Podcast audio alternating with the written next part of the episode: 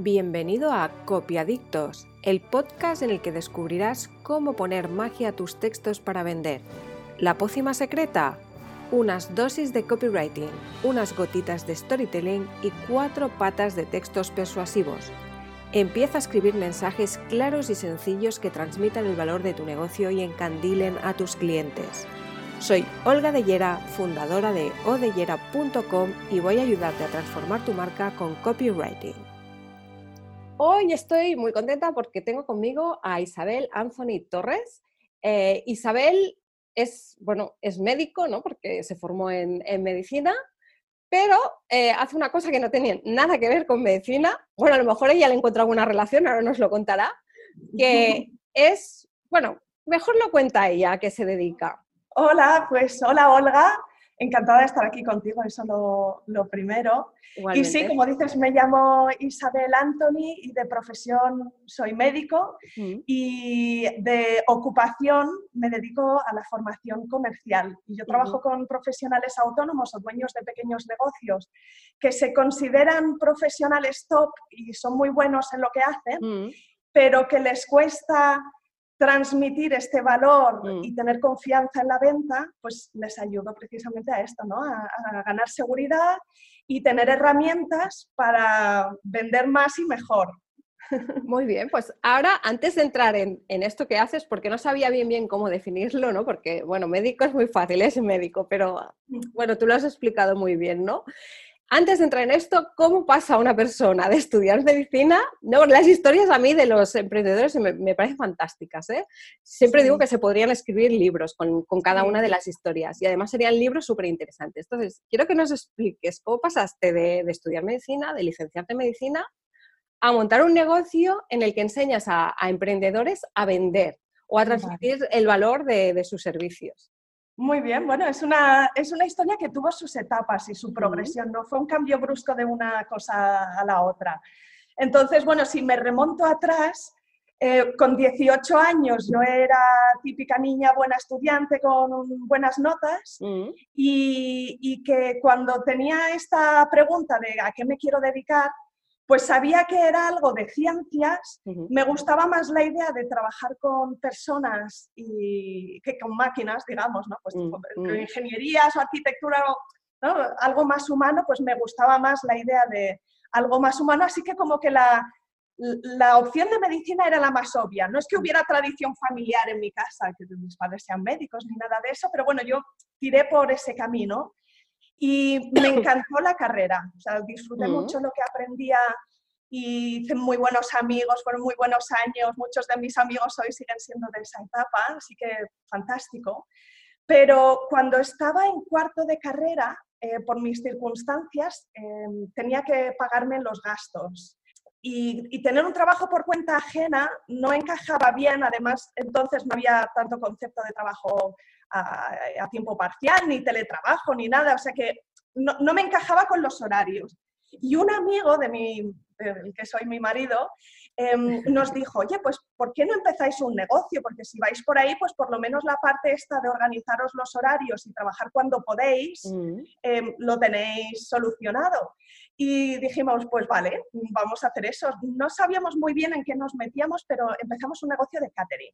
¿Ah? Y fue muy bien, fue sorprendentemente bien teniendo en cuenta lo, poco conocimiento que teníamos entonces de marketing y ventas. Pero bueno, aprendimos muchas cosas, eh, lo disfrutamos. Después de dos años, yo acabé la carrera y traspasamos este negocio porque no era exactamente lo que queríamos para el resto de nuestra vida, había sido una solución.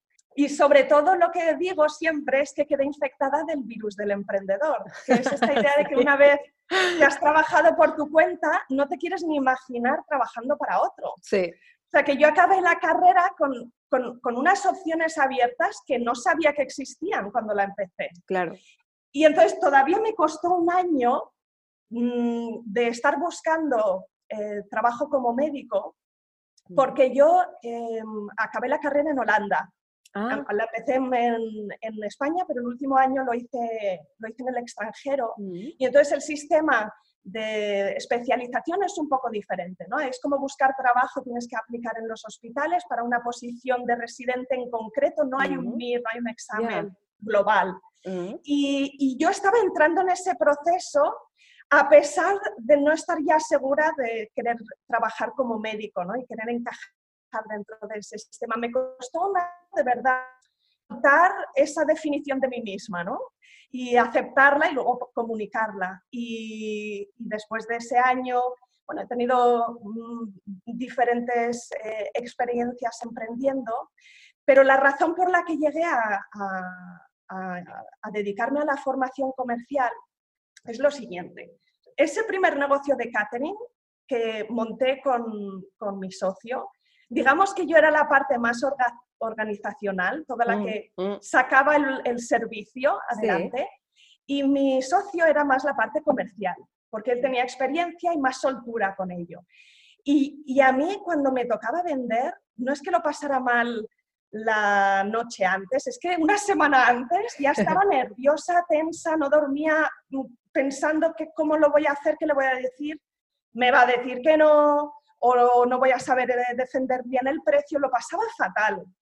Y en general conseguía escaquearme, y lo hacía él, pero había situaciones en las que no era posible, y hubo un momento en el que mi socio me dijo, a ver Isa, este tema de la venta si te sientes tan incómoda con ello es simplemente porque nunca has aprendido a hacerlo. O sea, a lo mejor yo no te lo sé acabar de explicar, pero seguro que hay cursos donde te explican algunas cosas que te darían seguridad, sobre todo, ¿no?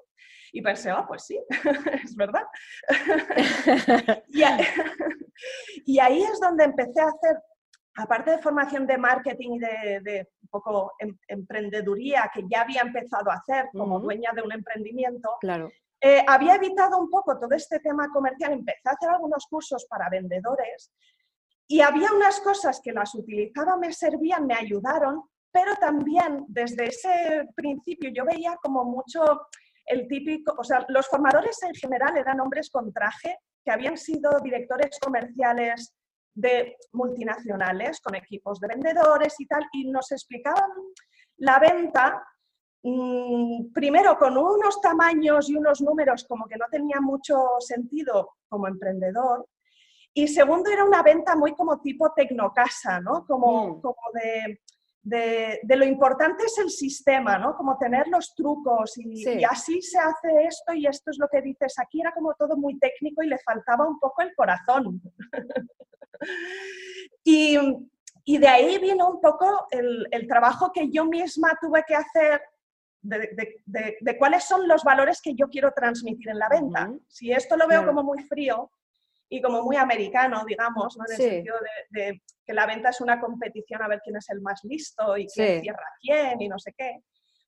Empecé a trabajar también esta parte y la verdad es que la gente en mi entorno, que muchos de ellos también eran emprendedores, Em, ellos mismos veían la transformación que yo hice, digamos, ¿no? Y, al preguntarme por ello me ayudaron un poco a dar definición a cuáles eran las herramientas que a mí mejor me funcionaban, sobre todo para el cambio de chip. Que cuando vinimos a España y empezamos a trabajar con dueños de pequeños negocios, este era el mensaje que queríamos trasladar, digamos, que es cierto que, hay una buena parte de, ciencia en la venta que se puede aprender y que cuando la aprendes tienes mucha seguridad porque sabes manejarte, pero también hay una buena parte de, tener una relación positiva con esta idea de que eres un vendedor ¿no? y, no sentir que la venta es algo que está por debajo de tu nivel de profesionalidad, ni sentir que vender significa eh, manipular, ni presionar o que hay que ser pesado. Todo este trabajo inicial ¿no? de mentalidad, de cambio de chip y de, y de seguridad en uno mismo a la hora de vender. Pues así que ese es ahora el trabajo que hago full time, digamos. Claro, no, no, es muy interesante cómo, sí, sí, la vida al final te llevó, ¿no? A, dedicarte a esto. Es, es, alucinante, ¿no? La, vida como, es como un río, nos va llevando al final hasta donde tenemos que estar. Y, yo, yo, pienso a veces que, que la que, la razón por la que hago las dos cosas es la misma y simplemente la forma es distinta, ¿no? Porque cuando elegí medicina sí que tenía como mucho, mucha ilusión de ayudar a gente a tener mejor calidad de vida y de cuidar al que está, ¿no? Al que lo necesita.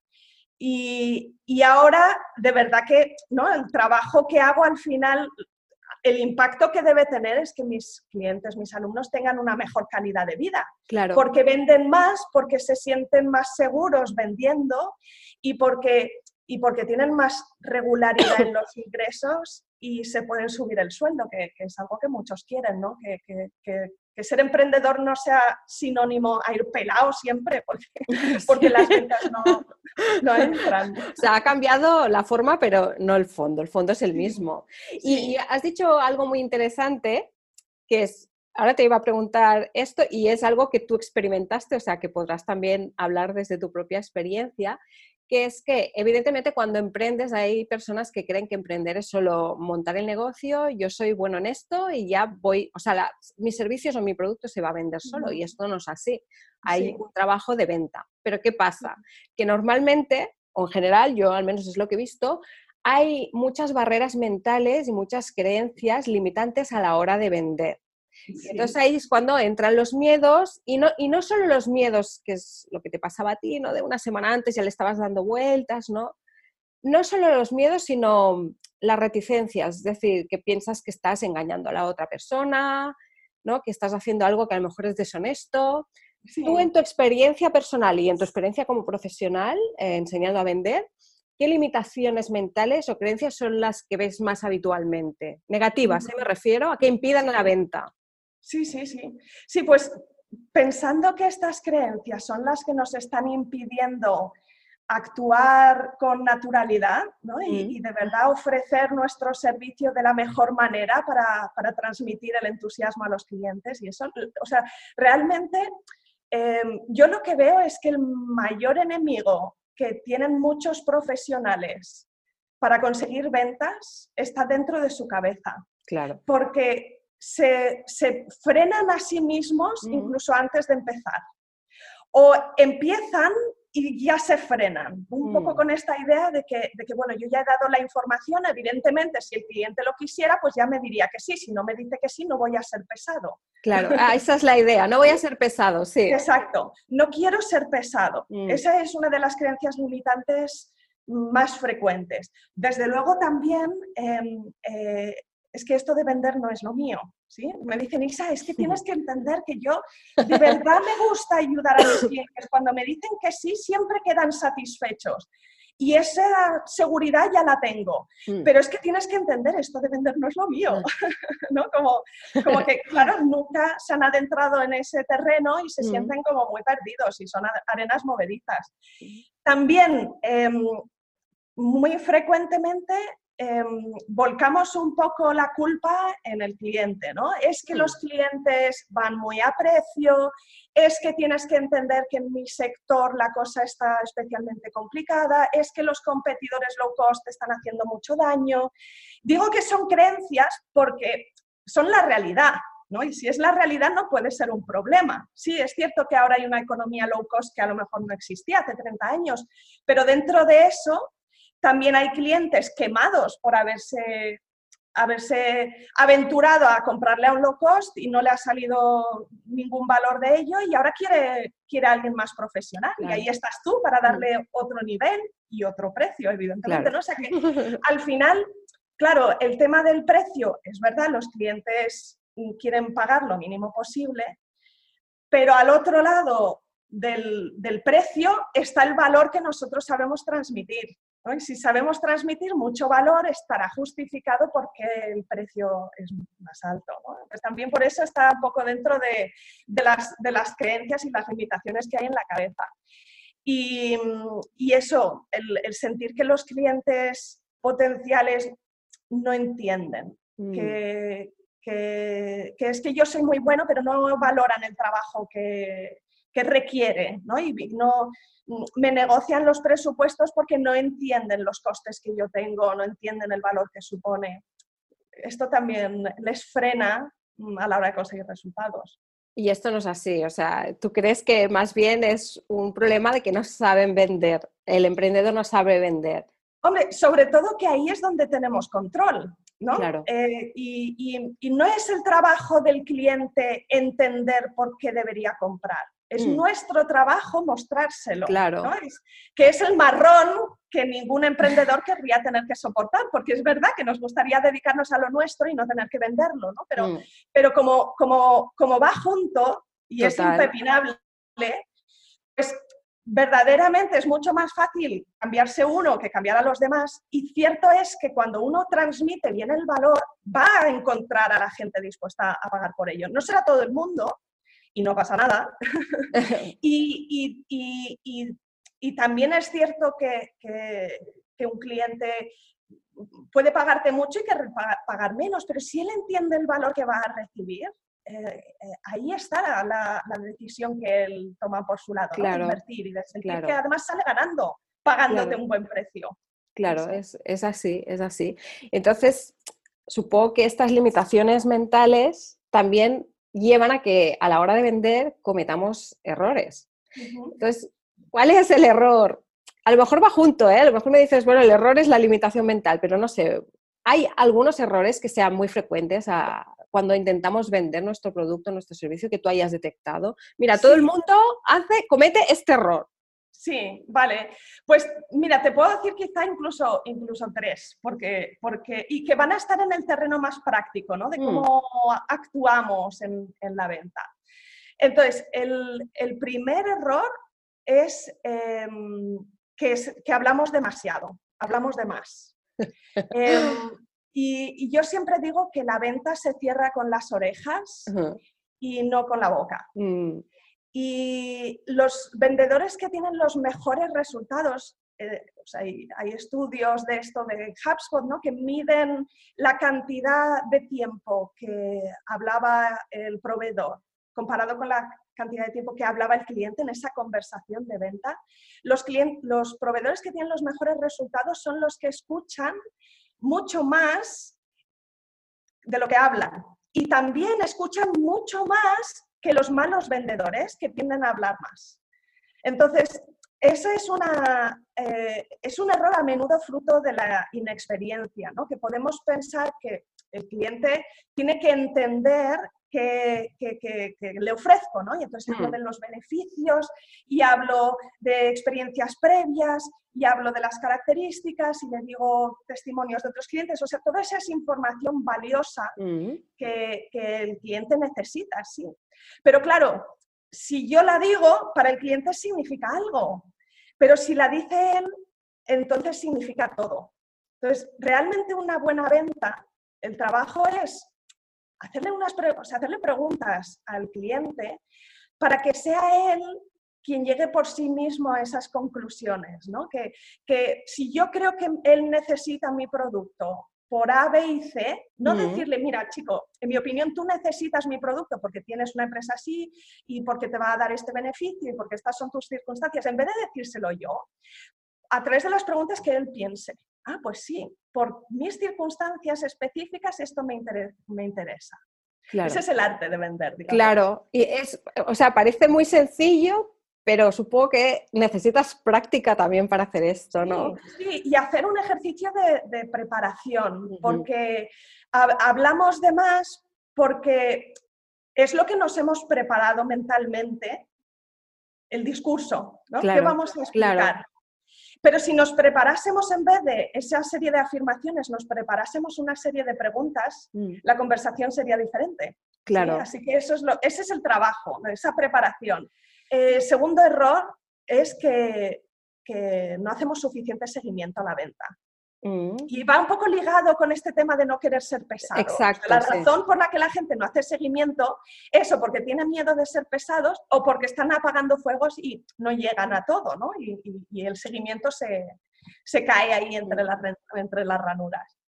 Pero es un error porque el, 80% de las ventas se cierran entre el contacto número 5 y el 12. O sea, entre el 5 y el 12. Entonces, ¿qué significa?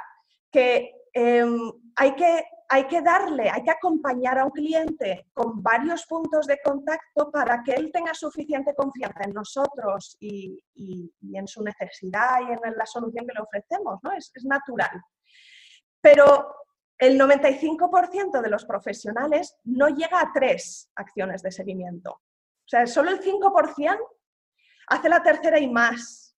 La mayoría, por miedo a ser pesados o por tener mucho lío, pues imagínate, tienen la reunión, después hacen una propuesta, pasa una semana, el, el cliente no contesta y se quedan preocupados, como, ¿lo habrá visto? Mm, le llamo, no le llamo, le escribo, no le escribo, dudando, le voy a dar otros tres días, ¿no? Y a lo mejor luego le escriben otro email, bueno, espero que pudieras ver la propuesta, si tienes cualquier duda ya sabes dónde estoy, pero como que, claro, mm, el balón se queda ahí tirado, ¿no? Como que en, terreno de nadie. Mm.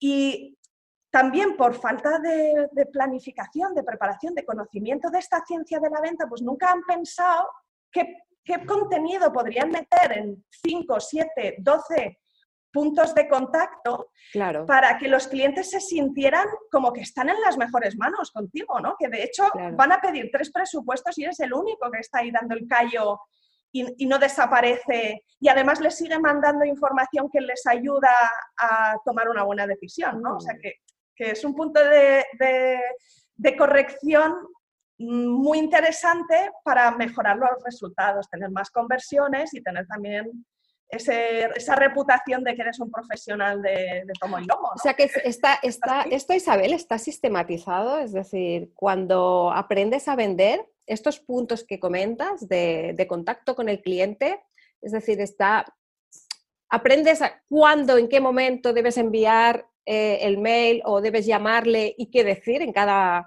en cada uno de esos contactos? ojalá pudiera decirte que sí, que siempre es con una fórmula matemática, ¿no? Tres días le dices esto, al séptimo día le dices aquello. Pero la realidad es que depende. ¿no? Depende de, quiénes son tus clientes y en qué sector te mueves y, el ciclo de ventas, ¿no? la, duración de, la venta eh, puede ser diferente. Imagínate, si tú tienes un cliente que es un particular, pues a lo mejor se, puede decidir en un día. Mientras que si vendes a grandes empresas donde tiene que decidir la junta, pues a lo mejor hay siete reuniones a lo largo de 12 meses, ¿no? entonces los tiempos varían, pero lo que sí que hay una ciencia es entender qué estás buscando en los puntos de seguimiento y cómo decidir tú cuál es la mejor fórmula para tu situación, ¿no? Cómo tomar una buena decisión para empezar y luego empiezas a, hacer y, se te van ocurriendo nuevas cosas y vas haciendo algunos cambios, ves que esto te funciona mejor que, ¿no? Por ejemplo, me funciona mejor mandar WhatsApps de recordatorio que mandar emails de recordatorio. Pues podría ser diferente, ¿no? vas cambiando tu sistema.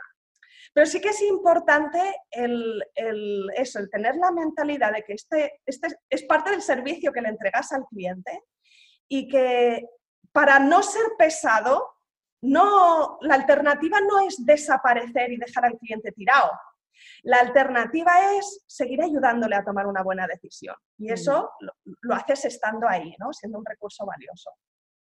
Lo de, mira, lo de ayudarle a tomar una buena decisión me lleva a una frase que he leído en tu página web, que me la, voy a leer porque yo soy especialista en cambiar frases y nombres y todo, ¿eh? la tengo aquí apuntada. Es, eh, tú dices, la venta no es algo que le haces a alguien, sino que haces para alguien. Ahí está la clave, ¿no? A lo mejor hacer el cambio de chip este para saber vender mejor. Sí, sí, sí. Porque ese, mucho del miedo que tenemos a, vender viene por una posición como de desigualdad, ¿no?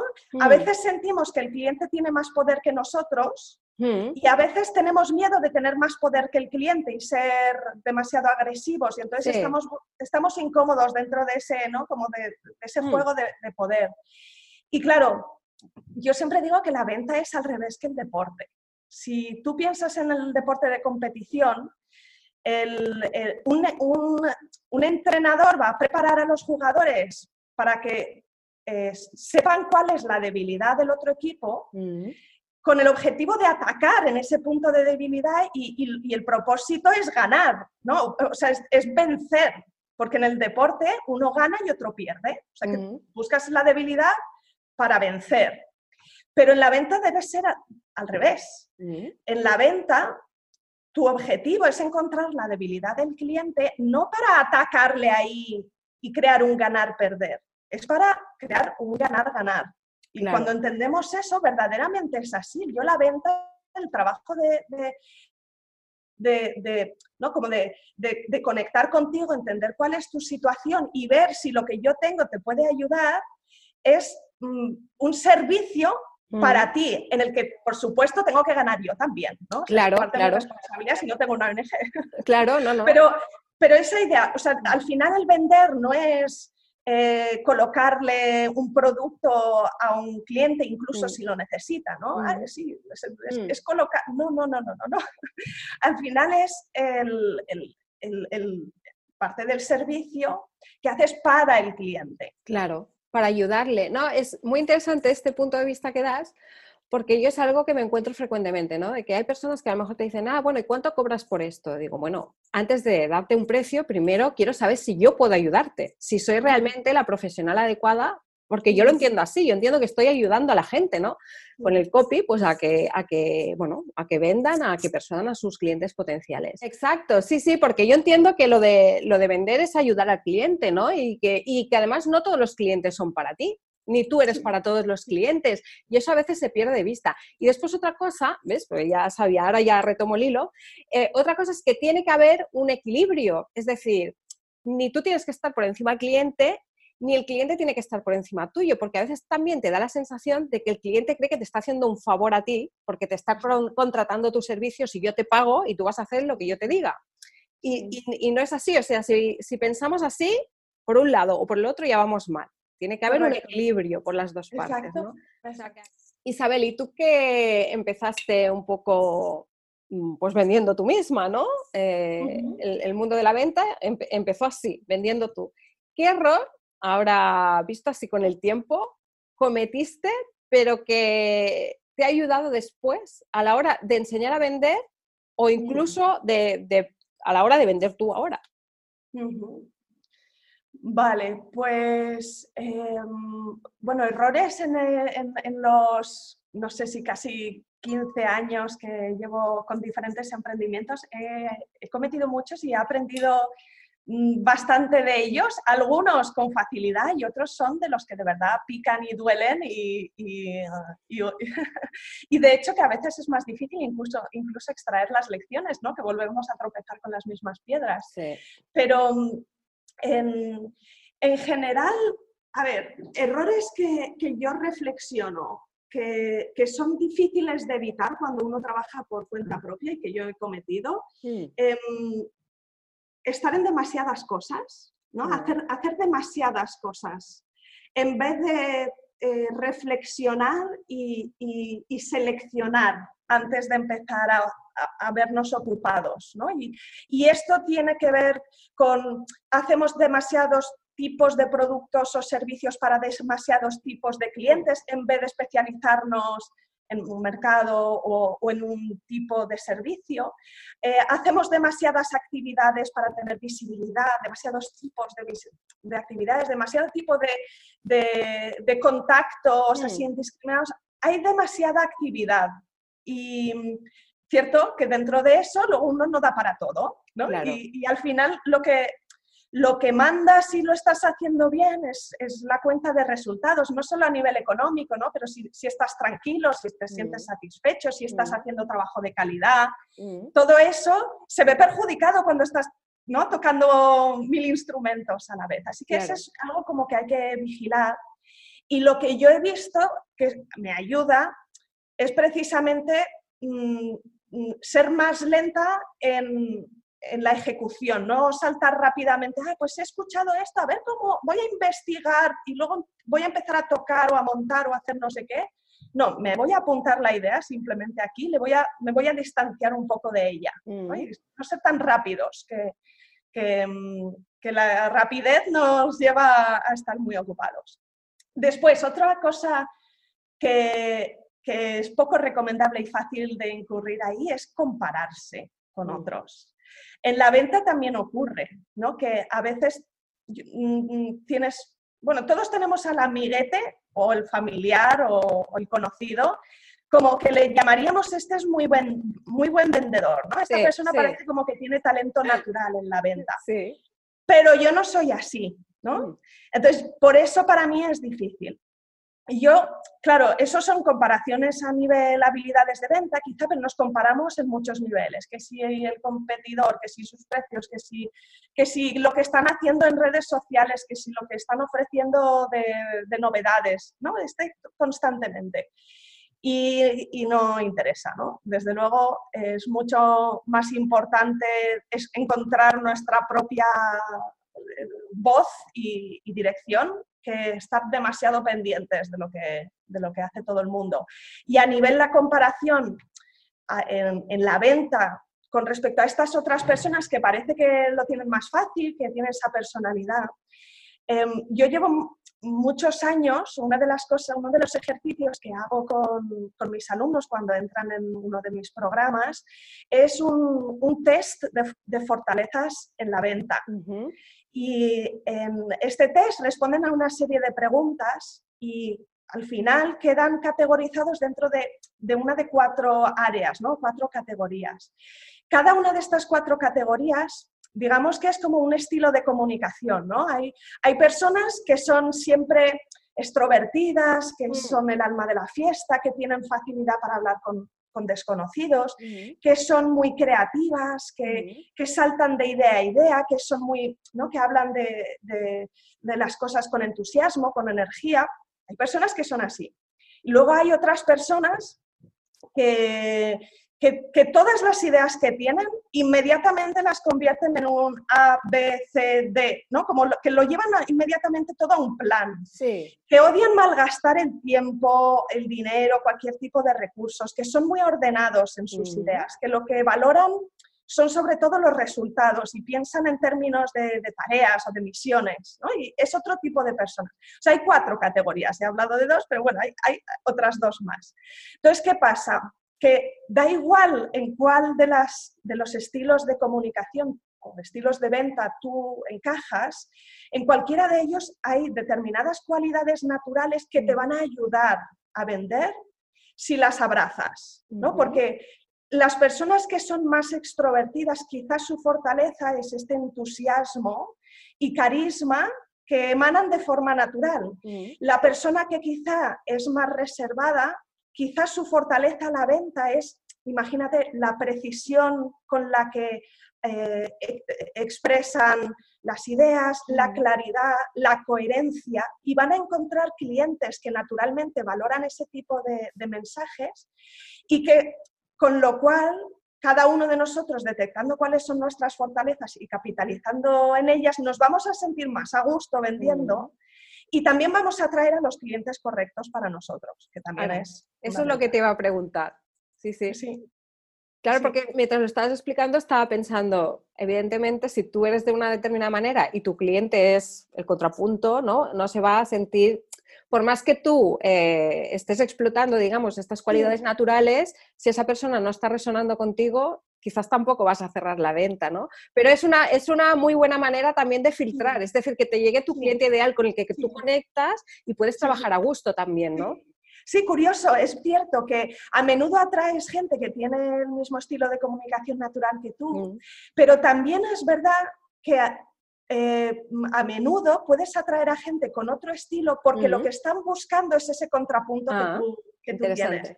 Entonces, imagínate en el caso de esta persona que, es muy simbólica, abstracta, muy entusiasta, que piensa en ideas y, cada, cada día tienen 27.000 ideas diferentes. Mm. A lo mejor en un proveedor precisamente pueden valorar esta capacidad de ser estructurado porque le va a sacar las castañas del fuego. ¿no? Hay uno que es el más creativo y el otro más ejecutor. Pero depende también de lo que se ofrece, claro.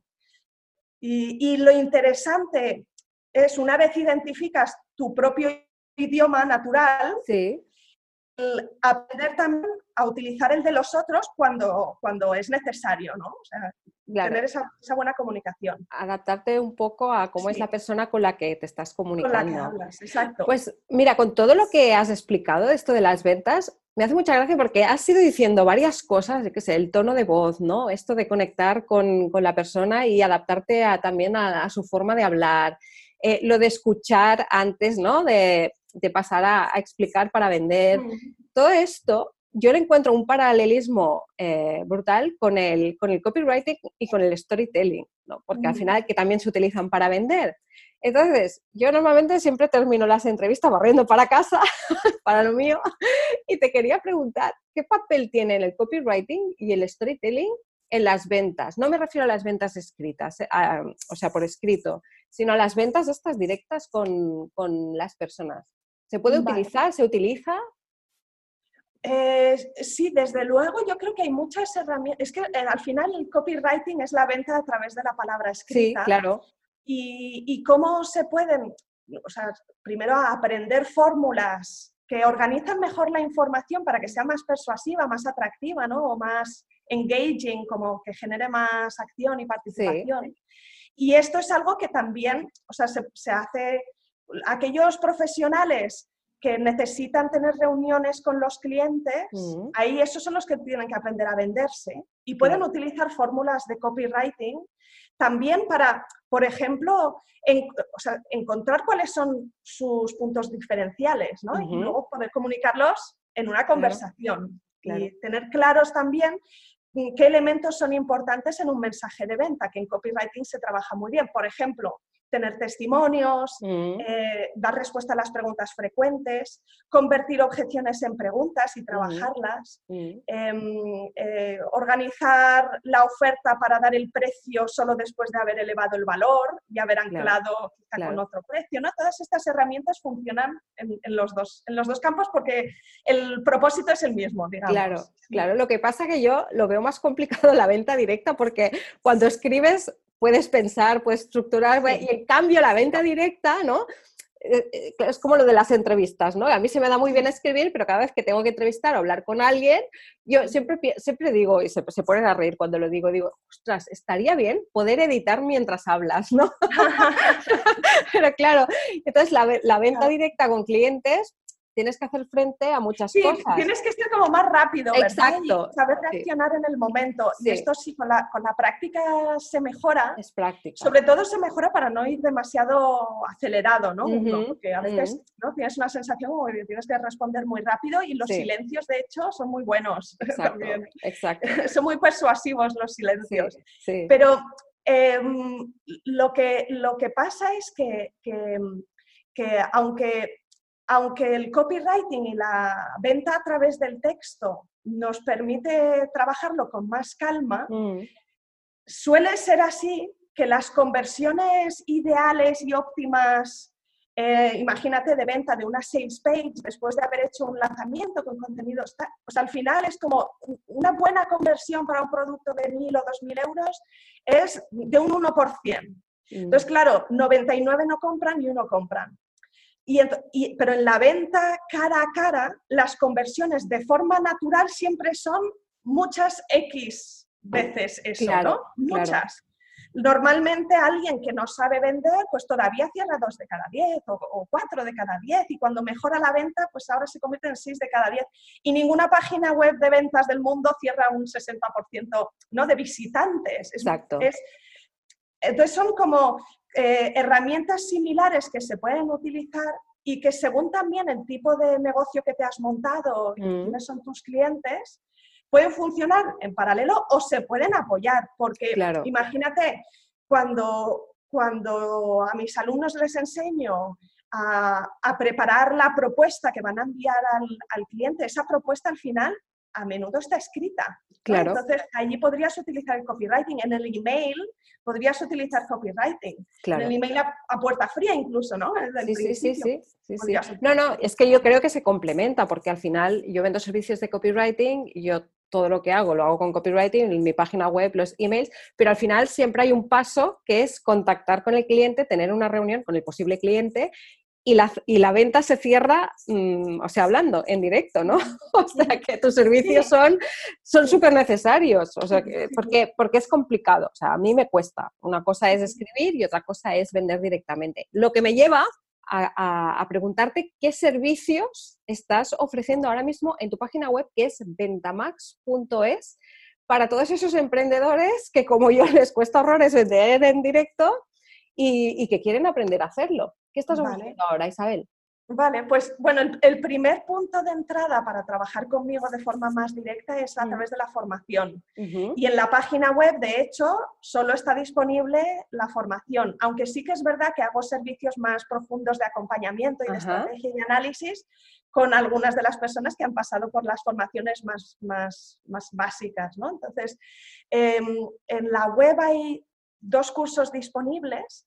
Uno de ellos es Ventas 10X, que es un programa eh, de dos meses o de dos meses y medio, según como lo quieras hacer, lo puedes hacer a lo largo del año también, ¿no? como más poquito a poco. El propósito de Ventas 10X es ayudarte a transformar esta relación con la venta. hay una parte de trabajo de mentalidad y luego te enseño paso a paso las siete etapas de la venta, ¿no? Pues cómo crear conexión con un cliente potencial, cómo hacerle las preguntas correctas, ¿no? Hablábamos antes de escuchar en vez de hablar, pues hay que prepararse unas buenas preguntas, cómo presentar tu valor, hacer una oferta, gestionar las objeciones, hacer el cierre y el seguimiento. Toda esa parte una vez que ya tienes al cliente delante de ti. Sí. Eso es ventas 10X. Y luego el otro curso que se llama inteligencia comercial, ese es para prospección y captación. Es decir, que luego es como en el proceso con un cliente, es lo anterior, ¿no? Es, mm. Yo tenía muchos alumnos de ventas 10X que me decían, wow, Isa, yo ahora me siento muchísimo más confiado y estoy teniendo mejores resultados una vez el cliente lo tengo delante, mm. pero ¿cómo consigo que mm, tener más reuniones con clientes potenciales? Entonces ahí el trabajo es de prospectar y, hacer captación de nuevos clientes y ahí inteligencia comercial hace ese trabajo, ¿no? De, acompañar en la creación de las oportunidades. ¿Y qué tipo de, profesionales son los que pueden estar interesados por este que dices de prospección? Porque son profesionales que trabajan digitalmente o son profesionales que a lo mejor tienen, yo qué sé, consultas o negocios eh, físicos. Sí, es interesante lo que dices porque cierto que a, día de hoy se puede hacer muchísimo marketing, captación de clientes, visibilidad, con estrategias de marketing online. La verdad es que muchos de mis alumnos mm, no pueden conseguir clientes potenciales, imagínate, a través de Instagram o a través de LinkedIn o a través de Facebook con facilidad, ya sea porque no es el entorno natural donde se vende su tipo de productos o servicios o porque ellos no se sienten suficientemente tecnológicos o mm. disponibles como para empezar a escribir un blog o hacer publicidad en Facebook o lo han probado pero no les ha funcionado y quieren tener estrategias como en las que tengan más, más control, ¿no? más capacidad para, no, pues me gustaría trabajar con esta empresa en concreto, pero ¿cómo consigo una mm. reunión con, el director de compras? Claro, claro. ¿Cómo buscar esas estrategias de, de captación que son Em, relevantes, entonces, ¿para qué tipo de profesional? A menudo son profesionales de servicios que venden proyectos, ¿no? Pues arquitectos, abogados, consultores, traductores, mm, terapeutas, coaches, em, eh, que, pueden combinar, hacer otras estrategias digitales eh, o, pueden, o pueden simplemente querer buscar algo más, más directo, ¿no? Venta directa, sí. Pues muy interesante. Pues bueno, ya sabéis, todos los que estéis interesados en aprender a vender, os tenéis que pasar por ventamax.es. Bueno, yo creo que soy una cliente potencial tuya, ¿eh? yo creo que nos veremos más adelante, que ahora estoy en otras cosas, pero es que me parece fantástico. ¿Eh? ¿Tú crees que te ayudará a aprender? Yo creo que sí, yo creo que sí, porque es lo que te he dicho. O sea, yo a nivel escrito, bueno, una crack, ¿no? Digámoslo así. Pero a nivel de tú a tú, cuando tienes que vender, pues a, mí me cuesta, la verdad. Pues por lo que te digo, porque no puedo editar mientras estoy hablando, ¿no? y, seguro que hay técnicas, por lo que has explicado, que me serían súper útiles. Bueno, ya te digo, si te han gustado las cosas que he estado explicando en esta conversación, te va a encantar lo que vas a encontrar. Seguro, seguro, estoy segura, ¿eh? no lo digo por quedar bien, o sea, es que lo digo, lo digo convencida, sí, sí, sí. Muy bien, muy bien. Y nada, Isabel, muchísimas gracias por, atender, eh, bueno, por atenderme y por querer hacer la entrevista conmigo. Me ha parecido muy... Ha sido un placer, de verdad, absoluto, me lo he pasado muy bien, gracias a ti. Muchas gracias, Isabel. Pues nada, hasta otra. Adiós. Adiós, hasta luego. Y hasta aquí el episodio de hoy. Te espero en el próximo con más magia, más trucos y más consejos para mejorar los textos y la comunicación de tu negocio online. No olvides compartir y dejar tus comentarios. Y recuerda que puedes encontrar más recursos para vender más y mejor en odellera.com.